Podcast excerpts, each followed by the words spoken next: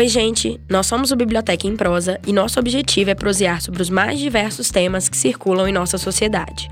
É importante? Simbora prosear sobre. Eu sou Fernanda Nader. Eu sou Armando Magno e o tema de hoje é sexo e gênero. E hoje nós temos uma convidada muito especial aqui conosco.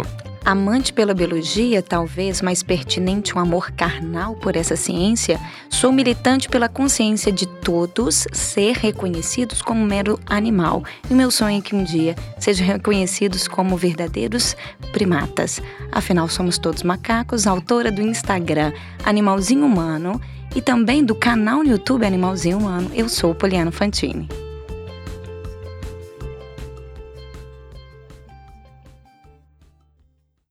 Sexo biológico, gênero, feminino e masculino, orientação sexual, identidade, termos que, possivelmente, vocês já ouviram antes.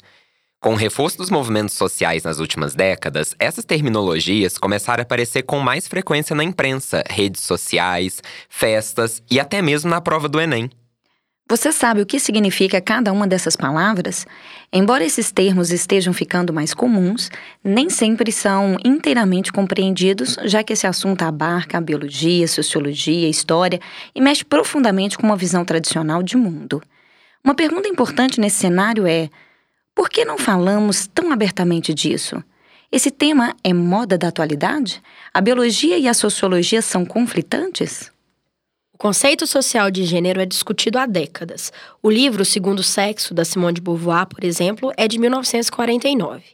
Contudo, devido ao tabu que cerca qualquer debate sobre identidade, sexualidade e normatividades, há dificuldade de falar abertamente a respeito e de encontrar informações em diferentes áreas sobre isso. Na busca de esclarecer alguns conceitos e propor um debate interessante sobre todo esse universo, convidamos vocês a pensar e a prosear sobre a determinação biológica e a construção social de sexo e gênero. Porque nem toda feiticeira é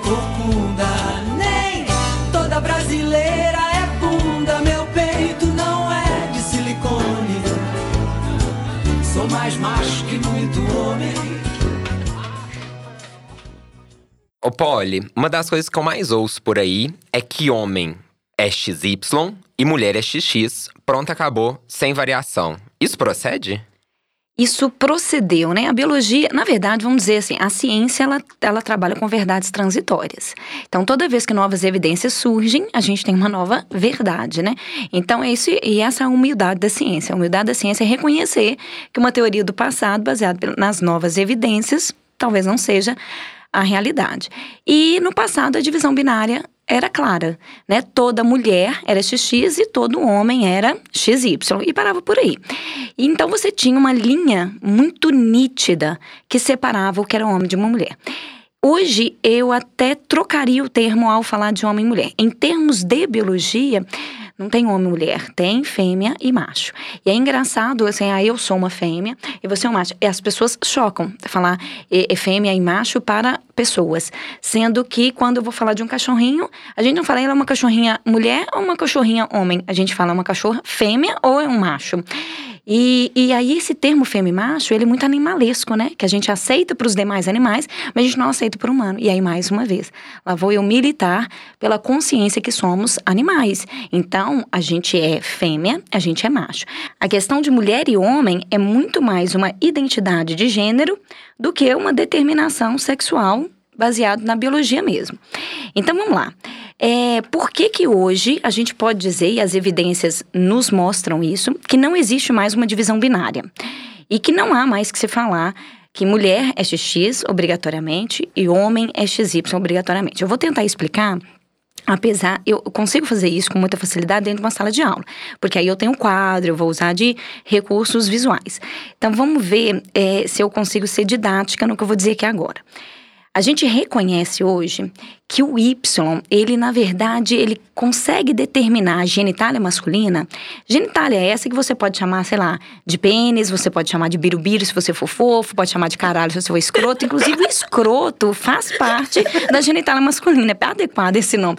Mas enfim, não é o Y propriamente que determina isso. Quem determina é um gene presente dentro desse cromossomo Y, né? E esse gene hoje a gente já conhece bastante dele, é chamado SRY.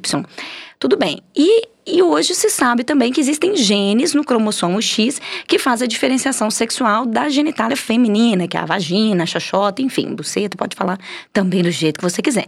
O fato é o seguinte, olha que fofo. Hoje, então, não são os cromossomos que determinam o sexo. São os genes que estão presentes nesses cromossomos, assim como os genes que estão em outros cromossomos, autossomos, por exemplo. Vamos imaginar, vamos ver se todo mundo consegue me acompanhar nisso. Que eu tenho um, um homem, logo as suas células são XY, que vai produzir os seus espermatozoides, seus gametas. A gente sabe que durante a produção de gameta, alguns espermatozoides carregarão o cromossomo X e outros espermatozoides carregarão o cromossomo Y. E aí, quando esses espermatozoides fizerem a fecundação, lá está um zigoto XX ou um zigoto XY. No entanto, durante a meiose, durante a produção deste gameta, olha que legal. O gene SRY, que está no cromossomo Y, pode parar no cromossomo X. Ou seja, ele pode ser transportado para o cromossomo X. É um fenômeno que a gente conhece como translocação. Então, observe que aquele gene que dizia assim, você apresentará a genitália masculina, ele agora está no cromossomo X. O gene que diz você terá birubiru, ele deveria estar no cromossomo Y, não tá, porque ele saiu por esse tal evento chamado translocação. Tudo bem. Então eu quero todo mundo imaginando essa seguinte situação agora. Eu tenho um espermatozoide X com gene SRY.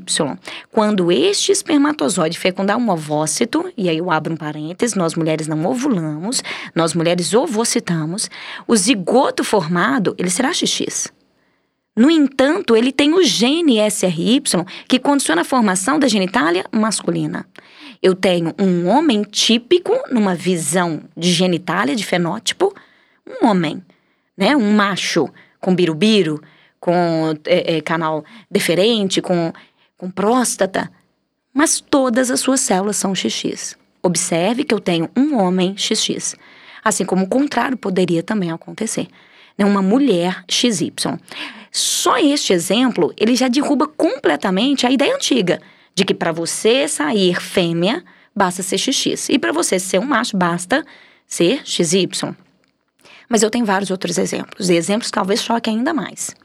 Né? Então vamos pensar um, uma, uma situação que vai mais além disso, que mais além dos cromossomos. E aí você entende que a biologia é sistema. A biologia, ela não é um cromossomo, ela não é um gene. A biologia é o conjunto de todas as suas células e a sinergia entre elas. Tudo bem. Nós temos, finge comigo assim, dois bebezinhos que deveriam nascer gêmeos bivitelinos. E aí, bivitelinos são gêmeos diferentes. Então, enfim, são dois zigotos dentro de um corpo de uma mãe. E um dos zigotos é XX, outro zigoto é XY, vão nascer gêmeos, assim pelo menos eu espero, e gêmeos de sexos diferentes. Só que pode acontecer essa história real, isso existe, destes zigotos, no estágio um pouquinho mais desenvolvido, eles se juntarem e formar uma única pessoa. Então, o que deveria ser duas pessoas gêmeas, bivitelinas, e eu tô forçando o sexo, porque o assunto do podcast é sexo, mas enfim, elas podem ser diferentes no tipo de sangue, elas podem ser diferentes na cor de pele, na textura do cabelo. Eram duas pessoas diferentes.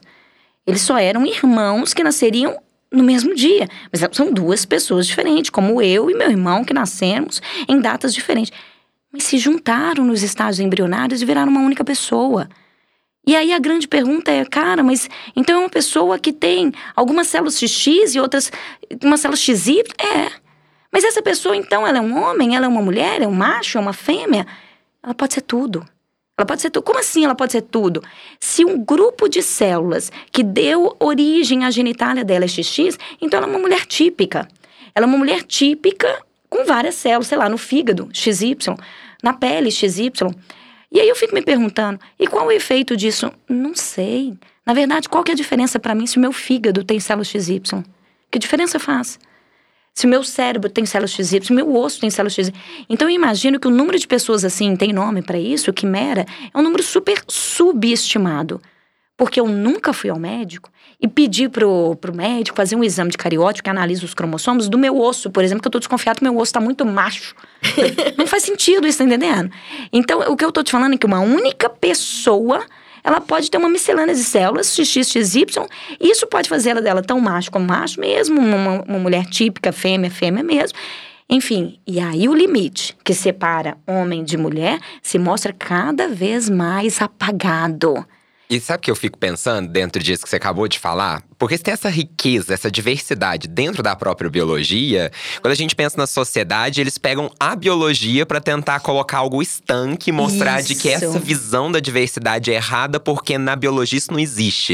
Isso. E esse exemplo da poli agora ficou exatamente o contrário. Sim. que olha esse, essa quantidade de possibilidades que existem, É. que às vezes a gente não tem nem noção com um número subestimado, por exemplo. Não tem nem noção. Quer dizer, pode estar entre nós aqui e a gente tá falando de uma coisa que a gente não sabe, né? E, e- e digo mais, pode acontecer de um grupo de células XX e XY que participa do mesmo embrião dar origem à genitália. E aí explicaria os intersexos. Os intersexos. né? Mas não é a única causa dos intersexos também. E, e dentro do grupo dos intersexos, eu não tenho, vamos dizer, o 50-50. Aquele que é, é biro xota, xota biro exato, entendeu? Aqui eu posso ter 80% xoxota contra 20%, entendeu? Quanto 20%. E, e, e, e, então, quer dizer, eu tenho ainda uma transição entre os intersexos. Olha que loucura isso.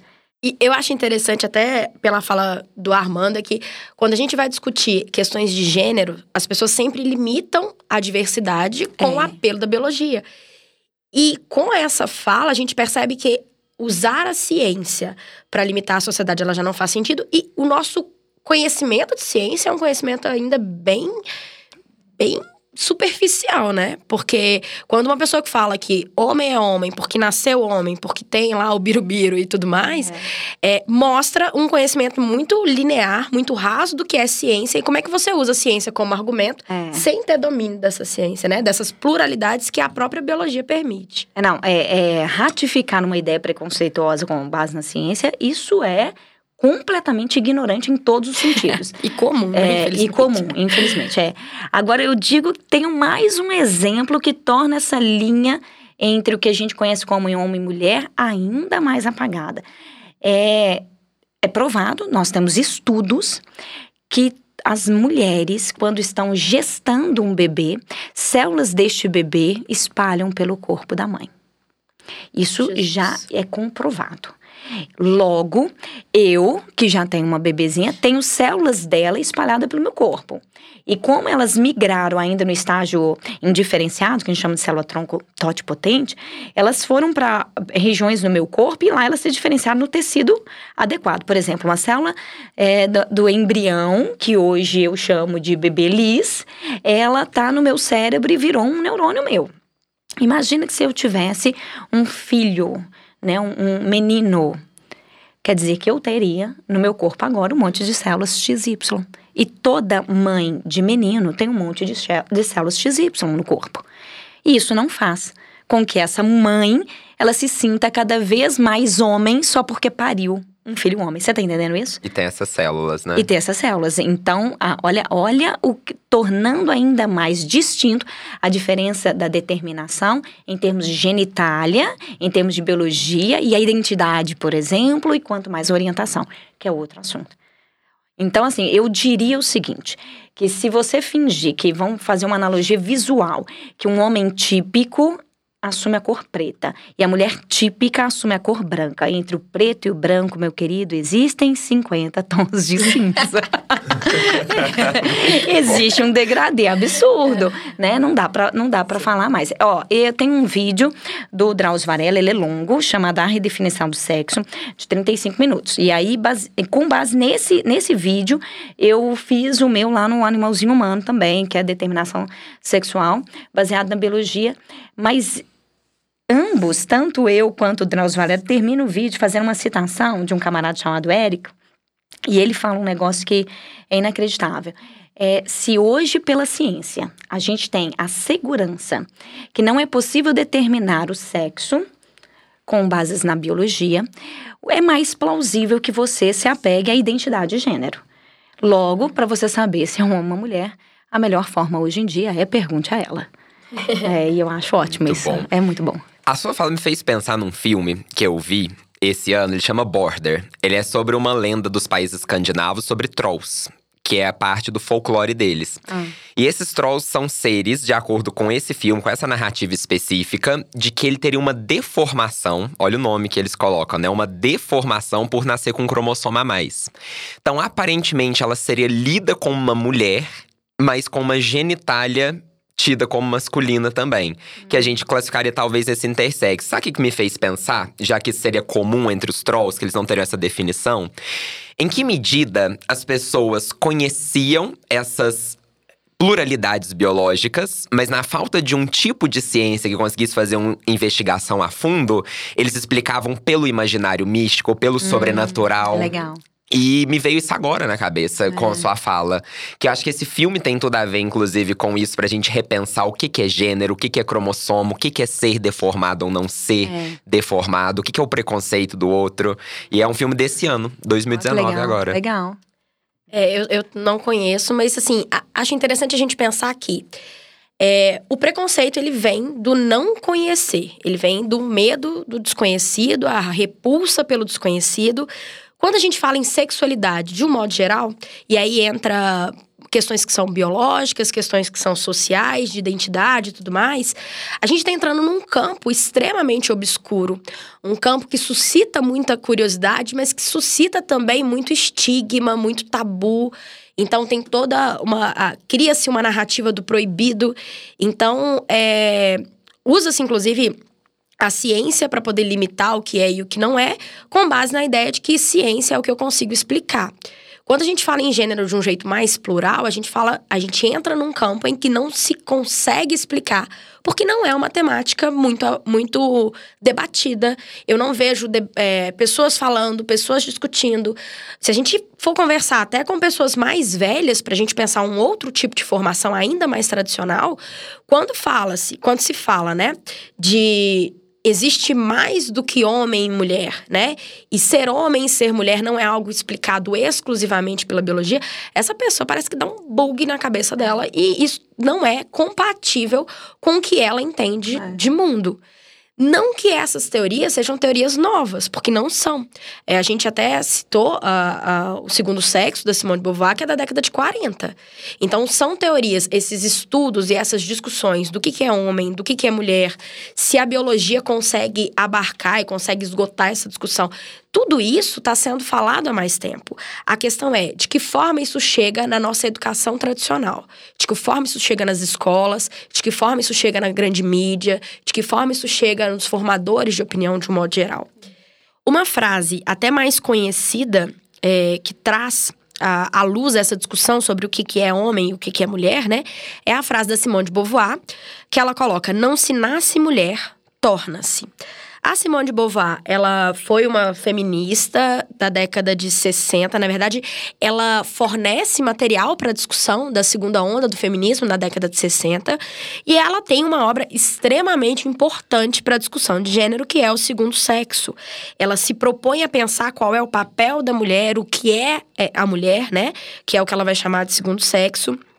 E nessa frase famosa, que é não se nasce mulher, torna-se, o que, que ela se propõe a discutir? Que o que é ser mulher não é algo é, natural, é algo concebido, é algo ensinado, é algo convencionado. É, como é que a gente tem noção disso? Pensa, desde sempre, quando você é uma mulher ou quando você é homem, é pensando até de um jeito mais é, abrangente na questão de gênero, você aprende determinados comportamentos que são próprios do que é ser mulher. Então você aprende a feminilidade, você aprende a rejeitar traços de agressividade que são próprios da masculinidade e tudo que vem com isso. Então, o que, que significa se tornar mulher? Significa aprender o que é ser mulher dentro daquela cultura, dentro daquela construção de gênero. Então vamos pensar. Exemplos do que, que é ser mulher, dessa construção de feminilidade.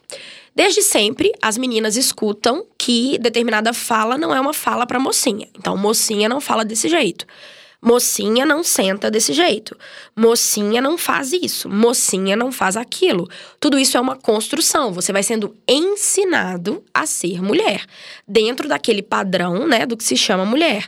Então você é ensinada a, a, ser mais meiga. Então, a feminilidade contempla uma postura mais submissa, contempla uma postura, uma postura mais dócil é, contempla uma postura que tem a ver com obedecer e que tem a ver com cuidados.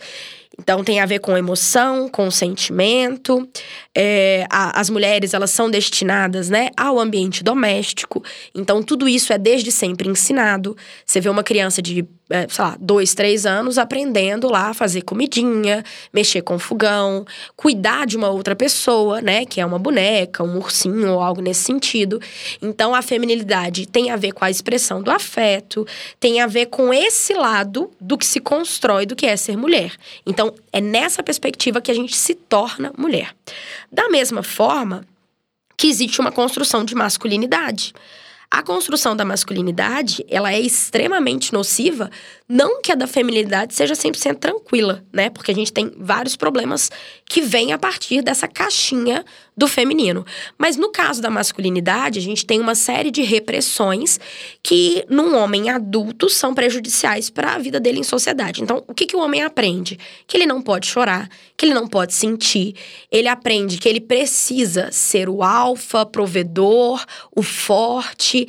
Então, ele aprende a ser agressivo, ele aprende a ser ele aprende a ser dono das coisas, a ser aquele que manda. Então, tudo isso tem a ver com a construção da masculinidade. Então, pensa, os gêneros são essas caixas que a gente aprende a se adequar. A gente aprende a entrar nessas caixas à medida em que vamos crescendo, à medida em que vamos tendo contato com as outras pessoas.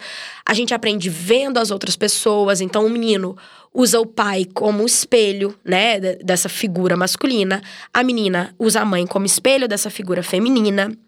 E aí, nós vamos reproduzindo atos de gênero. E aí, nós vamos entrar num conceito que é de outra pessoa, que é da Butler, né, da Judith Butler, que vai falar que gênero é uma performance.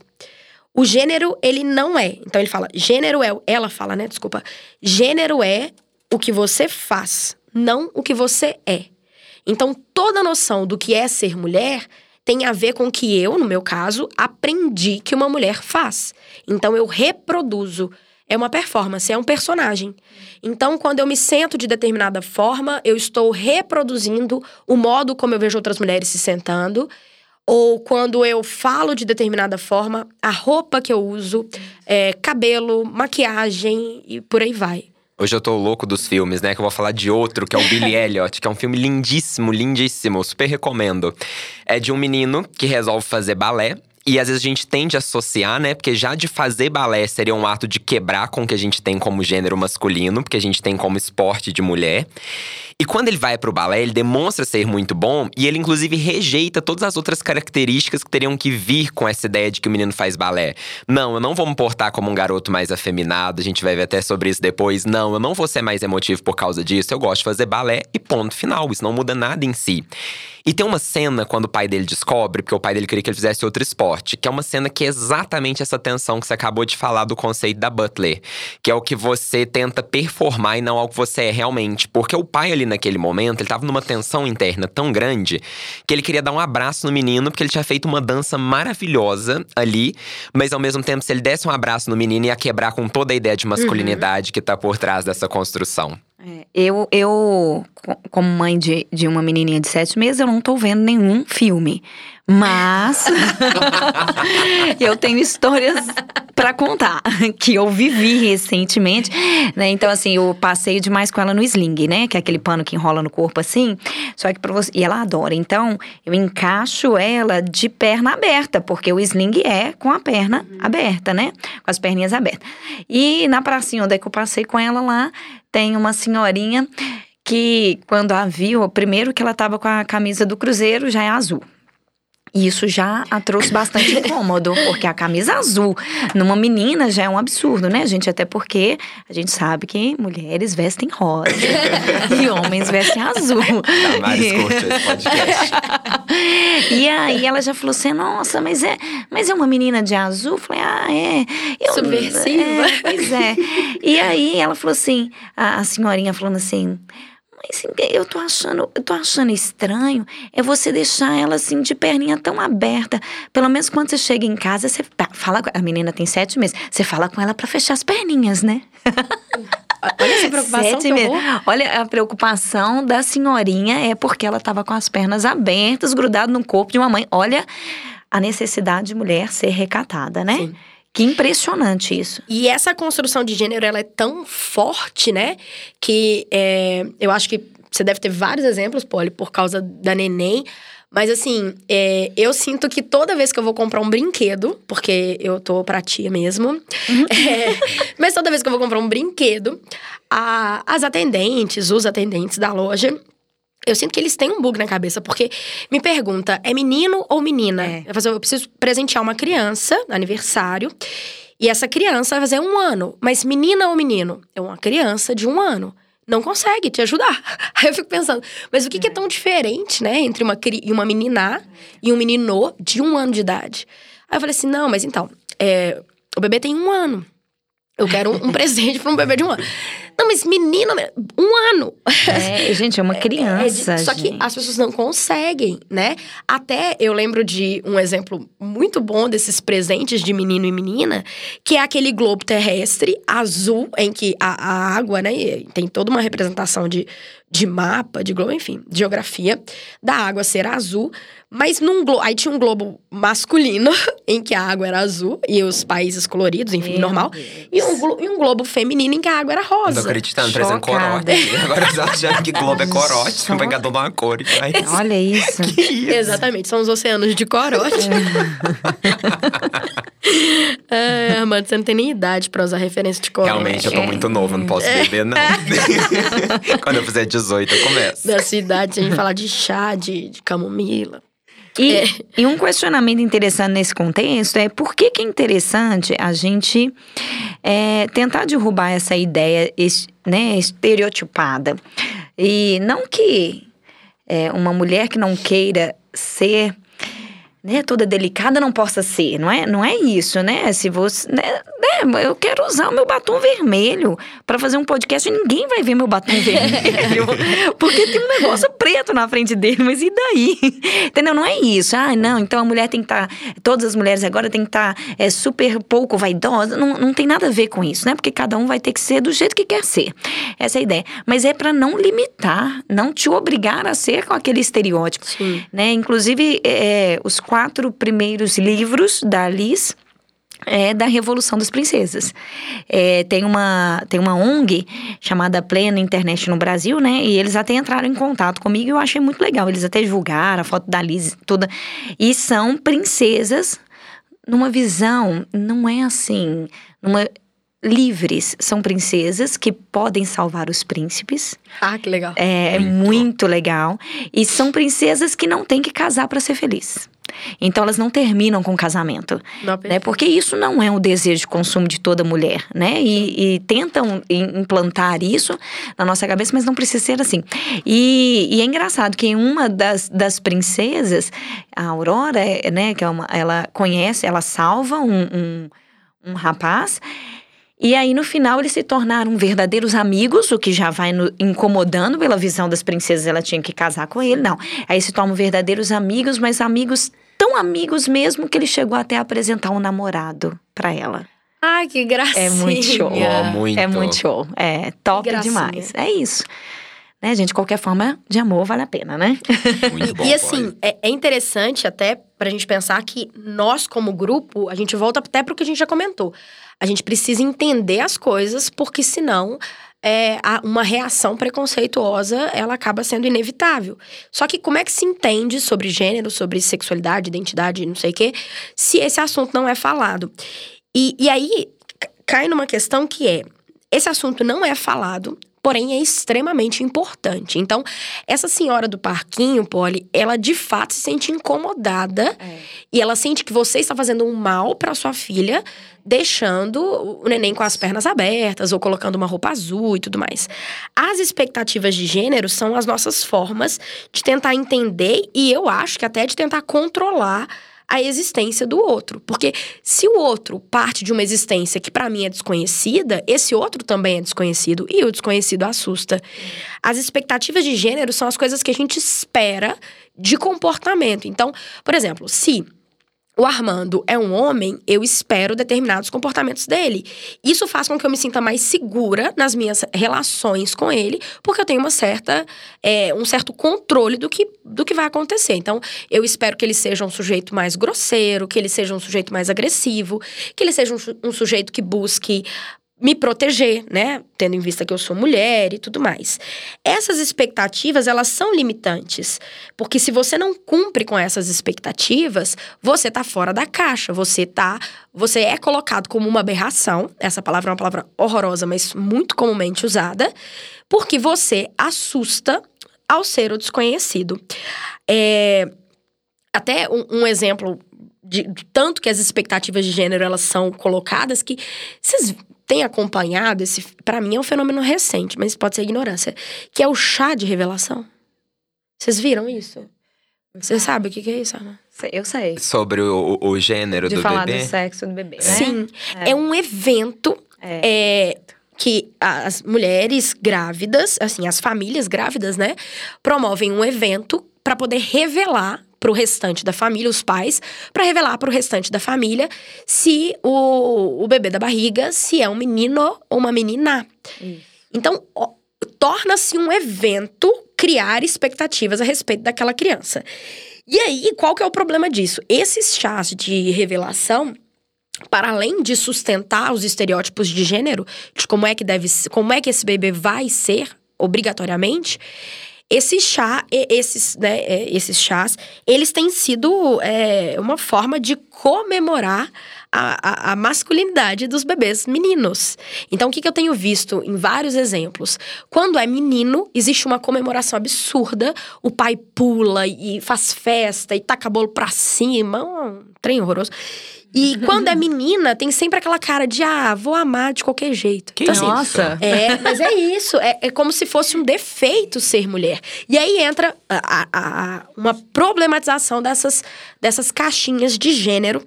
Essa problematização, ela vem lá da, da, da Beauvoir também. Ela, a Simone de Beauvoir coloca o seguinte... O mundo, ele é criado a partir da perspectiva masculina. E a mulher entra como o estranho, o diferente. A frase é: o homem é o sujeito, o absoluto, ela é o outro. Então, tudo que tem a ver com mulher é sempre o desvio daquilo que se chama de padrão. E o que que é padrão? O padrão é ser homem. Tanto é que, num chá de revelação, o menino, ele vai ser celebrado. A mulher, ela entra sempre como o mas, ela entra sempre como a vírgula. Então, ela é menina, mas eu vou amar porque é minha filha de qualquer jeito, né? É, Engraçado Para- que na biologia tinha uma visão antiga de que é, a mulher ela era aquela que não provia de um gene SRY. Ou seja, era a ausência de um combo total, era, era o fato de você ser incompleta que designava você ser mulher. Se você fosse completo, completo, inclusive geneticamente, você tem inclusive o gene SRY, você, você nasce homem né? Então a mulher é incompleta e a presença do Y a completa. E ao a completar, vira um homem. É, Isso ó- já é, existiu. é que- É, hoje a gente sabe que está derrubado, porque a gente conhece os genes que determinam o ovário, etc. É, mas é, aí a gente parte de uma visão de mundo que vai determinar e que vai nortear as pesquisas de As ciência. pesquisas que eu ia falar, né? Porque é, entende-se a mulher como Quem aquela era o autor, né? dos- do- dessas pesquisas também, desde sempre. Ó, o protagonismo masculino, na Masculino, ciência. é. Se a gente pensar na própria história, a história das mulheres em si vem que a gente chama da terceira geração dos análises, que vem a partir de 1960. A partir de, olha a quantidade de arquivo que vem aí pra ser pesquisado. Nossa senhora. É, tem, a- tem alguns pesquisadores que se aventuram, mas a ideia de colocar a mulher como um objeto de análise E mulheres analisando mulheres também é uma coisa dessa época pra cá. Historicamente, isso é muito recente. Você pensar que a Constituição da História como disciplina acadêmica já tem mais de um século. Ah, não. Sim. E aí a mulher sempre entra é, sendo definida a partir do homem. Então ela é sempre o não homem. Então ela é sempre todas as suas características são relativas ao homem, né? A, a, a humanidade, ela é uma das frases também do livro é que a humanidade é masculina. O homem define a mulher não em si, mas relativamente a ele. Então, ela é o que não é homem. E aí, é claro que esse tipo de, de, de definição e de conceito tem a ver com relações de poder. Gênero também tem, né? A, a, questão de gênero como um todo, assim como várias outras, mas a questão de gênero como um todo estabelece as relações de poder. A gente fala, inclusive, do próprio, da própria ideia do patriarcado, a gente fala sobre as hierarquias que são colocadas. Então, nessa ideia das caixinhas, aqueles indivíduos que estão na caixinha da, da, do ser mulher, elas vão, aqueles indivíduos vão sofrer inúmeras violências. Nessas violências a gente pode contar feminicídio, disparidade salarial salarial. As mulheres elas são oprimidas no, no âmbito político, no âmbito econômico, no âmbito familiar. Então, quando a gente fala em gênero, a gente fala de uma problemática extremamente complexa. E aí renderia aproximadamente um 200 é, podcasts. É, é. E para além de tudo isso, né? Aí, Armando, queria até que você é, comentasse, a gente tem que pensar nos nossos laços. Então, é, de que forma a gente é construído e de que forma há expectativas, atos de gênero e também como é que a gente se relaciona a partir dessas definições, concepções, limitações, como é que, como é que são as nossas relações até de afetividade. Então, quando a gente entra nesse campo da afetividade, é difícil não falar, por exemplo, de orientação sexual, que durante anos foi falado como opção sexual, e tem gente que fala isso até hoje, né? Vamos examinar um absurdo desse termo, porque quando fala opção, dá uma ideia de que, sei lá, você tá fazendo 11 anos, 12, revivendo aquilo que se chama de um novo despertar sexual, e fala assim: para tudo dá uma tela azul e fala: ai, ai, ai, o que, que eu vou escolher, hein? vou ser uma pessoa que quer ser afrontosa na sociedade, quero peitar o preconceito, então vou ficar com gay aqui é. ou lésbica. Não, eu quero ser bissexual, então vou apertar esse botão. Não, eu não quero tomar uma lâmpada fluorescente na cabeça na rua, não quero ser é. discriminado, então vou escolher a opção hétero mesmo, que vai muito ser um pouco mais tranquilo. É, é, Como se fosse algo muito fácil, que você aperta um botãozinho e vai, né? É. Então, por isso que o termo opção, ele é no mínimo complicado, porque é dessa ideia de que o sujeito escolhe a sua orientação sexual, sendo que tem algo mais forte. Tem gente que até fala identificação sexual também. E aí, uma pergunta muito boa de fazer para quem se identifica como hétero, por exemplo, é: mas aqui, quando você escolheu ser hétero? É, quando que veio isso? isso? Qual foi o momento marcante? E quando se tá em outro gênero da questão sexual, em outra orientação sexual, tem uma série de senso comum também envolvido que às vezes queria tentar quebrar, por exemplo, com lésbicas. Às vezes a pessoa vira e fala, mas isso é porque você não encontrou o homem certo ainda. É. Isso é porque você não teve uma experiência com o homem de verdade. É. Aí dá vontade de falar, né? Contra-atacar. E aqui, e você não ficou com o Robertão ainda, não? pra, ter, certeza da sua orientação? Armando, é, é, até interessante, porque isso entra também na, na, na fala da, da mulher sendo definida a partir do homem. Porque quando há um casal de lésbicas, né? De mulheres é, esse casal suscita a pergunta: é, você só é lésbica porque você não conheceu o homem certo. Quando a gente tem um casal de homens, eu não vejo isso, as perguntas da mulher certa. É. A pergunta é quem é a mulher da relação, é. que é uma coisa muito é. bizarra. Mas ele não tem essa, mulher. Essa ideia de não perguntar, de, de não é, partir desse preconceito para dizer você só é gay porque não encontrou a mulher certa, porque de novo as mulheres elas são definidas a partir Exatamente. de um olhar masculino. Então se você é desse jeito errada, porque é essa a leitura que se faz e ninguém defende ela aqui, mas se você é desse jeito lésbica errada é porque faltou o quê? Uma orientação masculina, um homem para te colocar no caminho certo, no caminho da luz e tudo mais. Não, e essa questão do gênero, ela vem em cima, inclusive, sobre essa construção da masculinidade, masculinidade que você falou.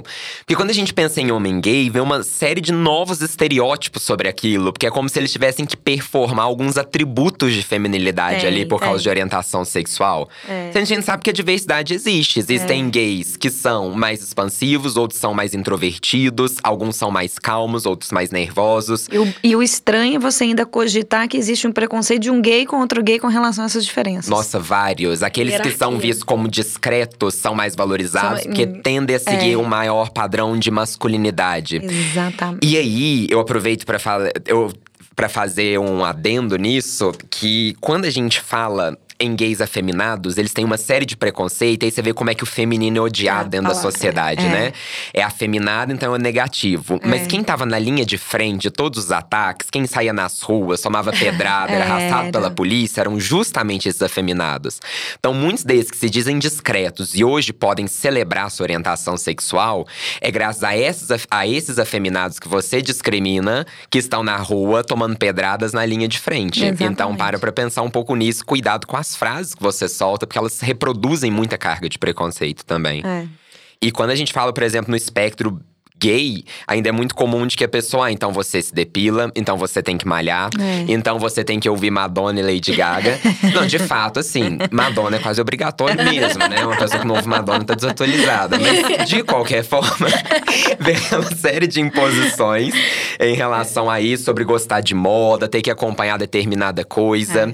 E eu vou dizer que piora ainda mais quando a gente chega no espectro da bissexualidade. É. Porque aí vira, não, mas você tá indeciso. Sim. Não, mas você não sabe o que você quer. E aí, sabe quando vai criando um estigma? Acho até importante definir essa ideia do estigma. É quando você coloca vários julgamentos de valor negativo sobre uma propriedade, ou um conceito ou um grupo social.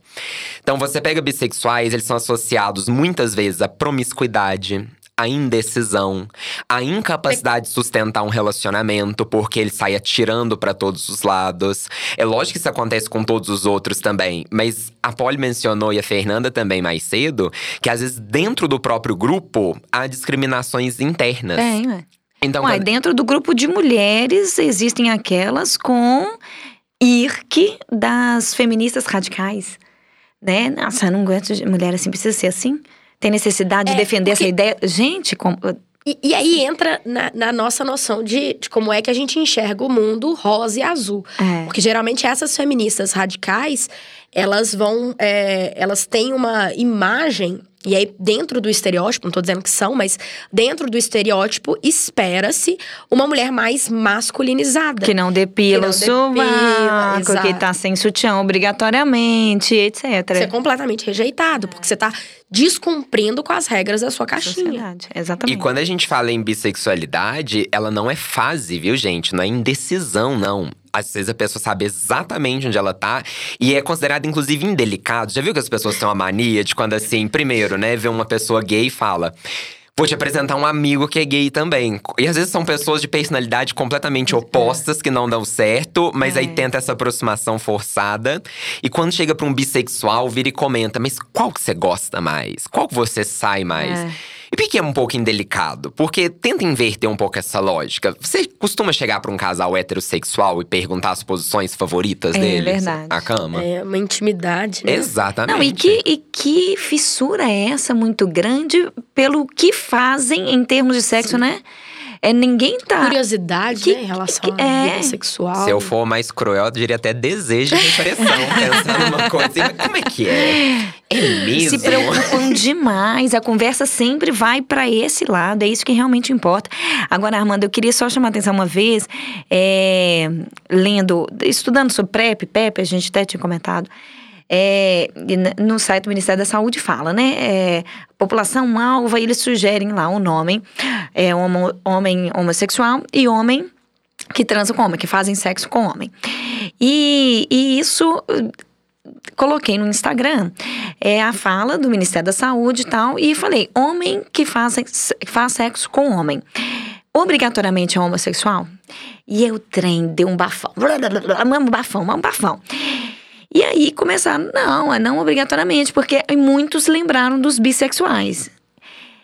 E aí, uma aluna entrou num direct e falou comigo assim: eu preciso chamar atenção. Não, e aí eu falei, sim, tem os bissexuais, mas eu não estava falando exatamente dos bissexuais, mas tudo bem, tem os bissexuais.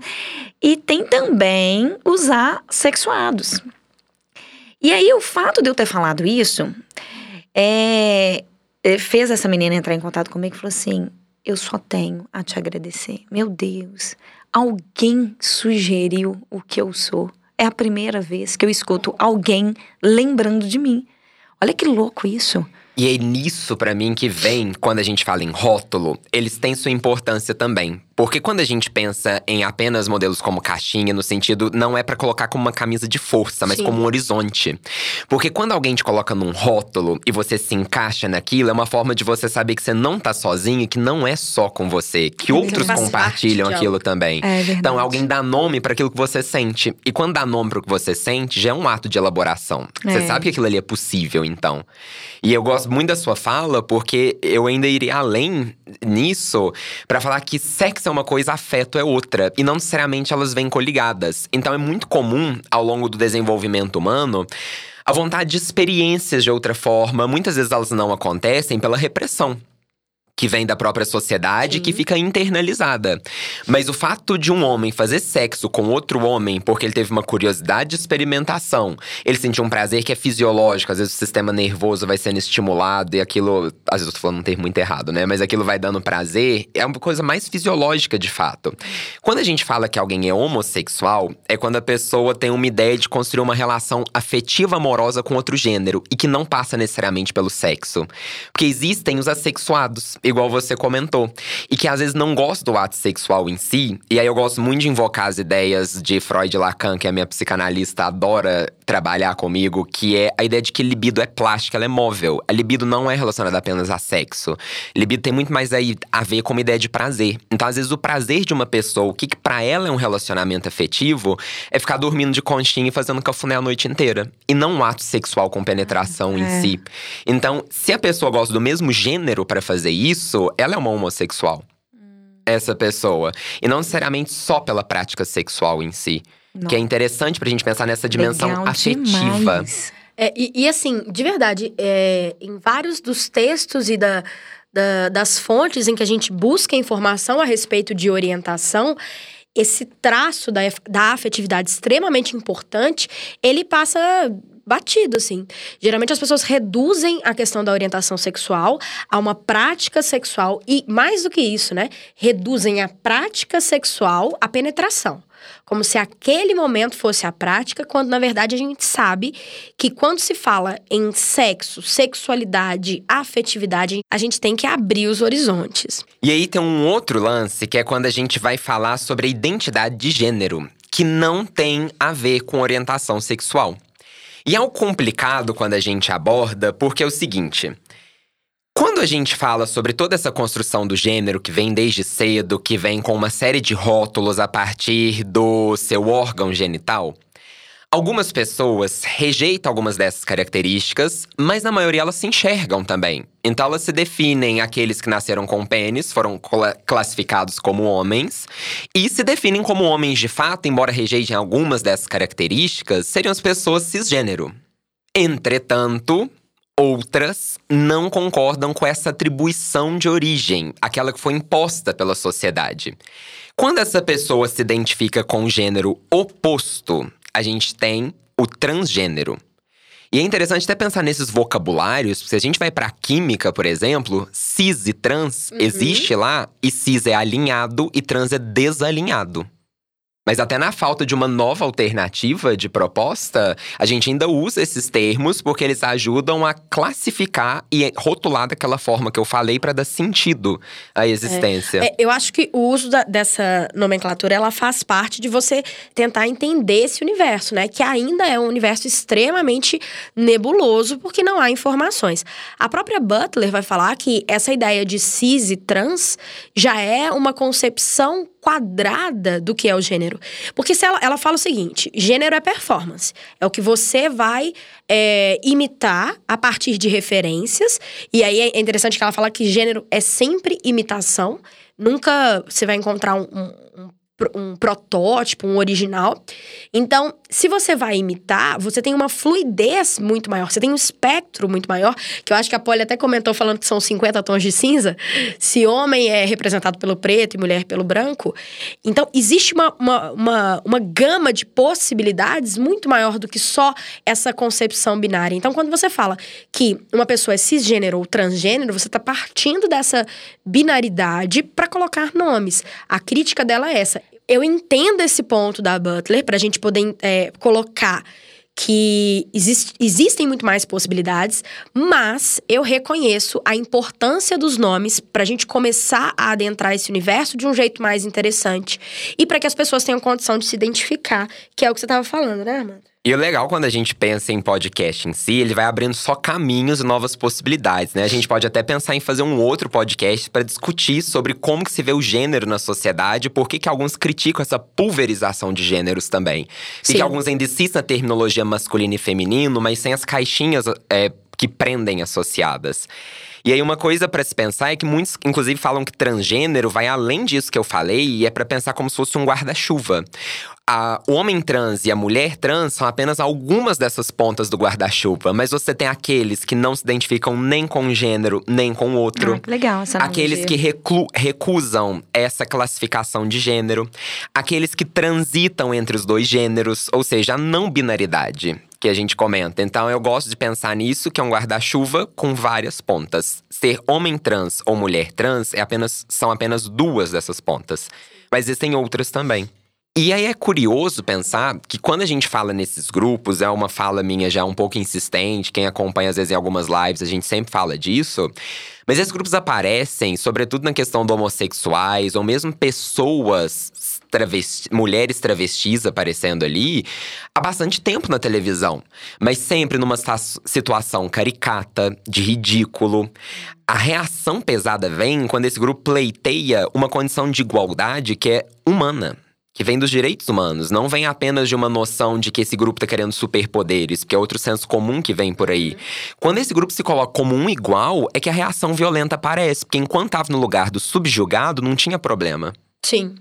Interessante. E aí, uma outra coisa, quando a gente pensa em conceitos, é sempre legal falar, já que a gente está abordando muito travestis, mulheres trans e tudo mais, é a historicidade desses conceitos. Porque quando a gente aborda homossexualidade, esse é um termo que vem a partir do século XIX. Já apareceu como homofilia em alguns casos. Hum. Só que, se a gente analisa outras épocas na história, como Grécia Antiga, os homens lá que faziam sexo com outros homens, eles não eram homossexuais. A gente não tem essa categoria para analisá-los. Porque era outro tipo de padrão, não era uma relação sexual apenas, é uma relação social, de integração de fato. E quando a gente pensa em população trans, também é um conceito, igual a Fernanda ressaltou muito bem, porque a gente pega algumas tribos indígenas, principalmente na América do Norte, é o que eles chamariam de two spirits, como se fossem dois espíritos. O espírito do masculino e o espírito do feminino no mesmo corpo. Em algumas tribos, tribos isso é discriminado, mas em outras é visto como uma pessoa mágica, uma pessoa com amplos poderes, porque ela conseguiu congregar os dois lados num corpo só. Olha como é que o juízo de valor é uma questão cultural, né? Ser bom ou ser ruim. É, ou ser uma aberração, ou ser algo divino, né? Tudo tem a ver com uma perspectiva que é social, que é cultural, é a ideia que se constrói. Essa ideia do bom, do ruim, daquilo que vai ter ou não estigma, ela é expressa por meio da linguagem. Então, o Armando trouxe vários termos que são interessantes para a gente poder pensar. Então, é, transexualidade, cisgênero, homossexualidade, é, travestis, enfim. Todos esses nomes, eles são importantes porque a gente se comunica por meio de palavras. Isso é uma coisa para até puxar a sardinha para minha área. Mas a linguagem, as palavras, elas são uma forma de colocar para o outro aquilo que você pensa, aquilo que você acredita. E isso não só no campo do individual, mas no campo do coletivo também. Se você pegar um dicionário da década de 20, você vai ver inúmeros verbetes com explicação extremamente preconceituosa para os padrões de 2019. Porque na década de 20 acreditava-se em determinadas coisas. Então, hoje, ter o. É, priorizar o uso da palavra homossexual ou da palavra homossexualidade em detrimento de homossexualismo é importante para marcar qual é a visão que essa sociedade tem do que é a homossexualidade. Então pensa, se, no, é, se já se acreditou que homossexualismo era uma doença, era um transtorno, era um problema, hoje esse sufixo ismo, que tem inúmeras conotações, mas que nesse caso foi usado como doença, ele não é aceitável. Assim como outros termos não são aceitáveis. Então é importante que a gente é, tenha conhecimento sobre o que está sendo falado, conhecimento sobre a atualização das discussões a respeito de gênero e a respeito de sexualidade, para que a gente consiga expressar né, nos nossos diálogos, nos nossos textos, para que a gente consiga expressar os valores que a gente defende. Bom, ainda sobre esse assunto, para finalizar, eu gostaria de exaltar o papel da, da homossexualidade durante a evolução biológica. Então, eu gostaria que me acompanhasse nesse raciocínio, né? Homo sapiens surgem aí 200 mil anos, 150 mil anos, de acordo com alguns estudos, e sempre existiu um homossexual. E isso, isso, a princípio, parece ser muito estranho, porque, de acordo com o nosso conhecimento de biologia, o adaptado é aquele que consegue deixar mais descendentes, né? deixa o seu genoma para frente. E o homossexual, ele tende a reproduzir menos. E, portanto, já deveria ser um tipo de gene, e aí eu vou abrir um parênteses: existem genes que predispõem a, ser um homossexual na fase adulta, né? Existem marcações genéticas, inclusive hoje é possível fazer testes genéticos, tem estudos sobre isso, que chega a uma precisão de 70%. Faça um, um genoma no, numa criança e quase 70% de precisão é que ele vai se tornar, vai se declarar Homo, e vai né? se identificar, identificar, um homossexual no futuro, né? Assim que se tornar um adulto. Então, por que, que esses genes se perpetuam? Esses genes de, de, deveriam, já são 150 mil anos, eles deveriam ter sido eliminados, não deveriam existir mais os homossexuais com essa análise focada apenas na vantagem reprodutiva. E não é que a vantagem reprodutiva não seja uma vantagem, é que a vantagem de ser um homossexual para o grupo consegue sobrepor a vantagem reprodutiva. E eu explico por quê. Quando a gente pergunta o que, que nos fez sobreviver às adversidades do meio é, há 150 mil anos atrás, já que não éramos o mais veloz, o mais venenoso, o mais é, camuflado, o que, que nos fez aí? Todo mundo vai dizer, ah, somos o mais sapiente. Sim, somos o mais sapiente. É, mas mais do que ser sapiente, o que nos diferencia das demais espécies de animais é ter a consciência do saber. Então, mais do que ser um Homo sapiens, nós somos um Homo sapiens sapiens. Né? A gente é um indivíduo que tem consciência que o conhecimento é um poder. E a partir do momento que eu tenho essa consciência, eu quero que todos ao meu redor também tenham esse conhecimento, né? E esse conhecimento será traduzido em, em tecnologias, será traduzido em armas de fogo, será e que vai me, vai, vai, vai me permitir é, a manipulação do fogo, e a partir daí eu estou ali me, me, conseguindo sobreviver nas adversidades entre os demais predadores, enfim. Observe que se só eu tivesse o conhecimento, não teria valor. Mas eu estar num grupo que tem esse conhecimento, portanto, que sabe passar um para o outro, é que me faz estar vivo. E essa é a espécie humana. E olha que interessante, você tem condição de ensinar alguém, de passar conhecimento para alguém, se você tem muita antipatia desse alguém? Mais do que isso, inverte o caso. Além de eu não conseguir ensinar alguém que eu não gosto, que eu não tenha empatia, eu não consigo aprender com quem eu tenho antipatia. E olha que eu posso estar consciente que a pessoa que está aqui do meu lado está me passando informação muito valiosa, mas eu não estou dando conta de escutá-la. Eu estou com ódio, então eu não quero saber, eu quero fechar meus ouvidos nessa hora. Então observe que a capacidade de ser, né, é que a evolução do conhecimento, de transmissão, ele está diretamente relacionado à empatia, ao amor, à ternura. É provado que crianças que no futuro tendem a se, se, eh, se identificar como homossexual têm um QI emocional maior do que aquelas crianças que tendem a ser mais agressivas. Olha onde é que eu tô falando, Tom. Eu tô, eu, tô, eu tô chegando num ponto em que somos animais extremamente sociais. O que nos manteve vivo até hoje é a sociedade. E essa sociedade só deu certo porque a gente tem a capacidade de amar um ao outro e transmitir este conhecimento ao outro porque eu o amo, então eu quero o bem. E ao querer o bem do outro, eu faço parte de um grupo que tem um conhecimento que me fez estar vivo até hoje. Então, quando a gente pensa no homossexual com QI emocional, né, testes de QI mostram isso maior do que os outros, ele agrega, inclusive, aqueles que a princípio seriam inimigos. E eu, dentro do contexto grupo, faço parte de um grupo forte, porque tem aquele que agregou é, pessoas que não gostam entre si, mas que têm conhecimento que para o grupo é muito bom. Olha que interessante. É, não, é, é inacreditável. Então, o homossexual, a, a ideia do homossexual, inclusive em termos genéticos, ele é visto hoje pela ciência como é, aquele que fez o grupo, e aí eu vou usar o forte, mas no sentido de um grupo apto a sobreviver às adversidades. Por quê? Porque ele tende a amar mais, ele tende a agregar, ele faz um grupo mais forte, que consegue, por empatia, transmitir informações e conhecimentos. É muito legal isso. É Gente, muito eu tô interessante. encantada com essa fala. Eu também. É muito Linda, bonito linda, isso. linda, é. verdade. E aí, mais uma vez, né, gente? A ciência como uma ferramenta contra o preconceito.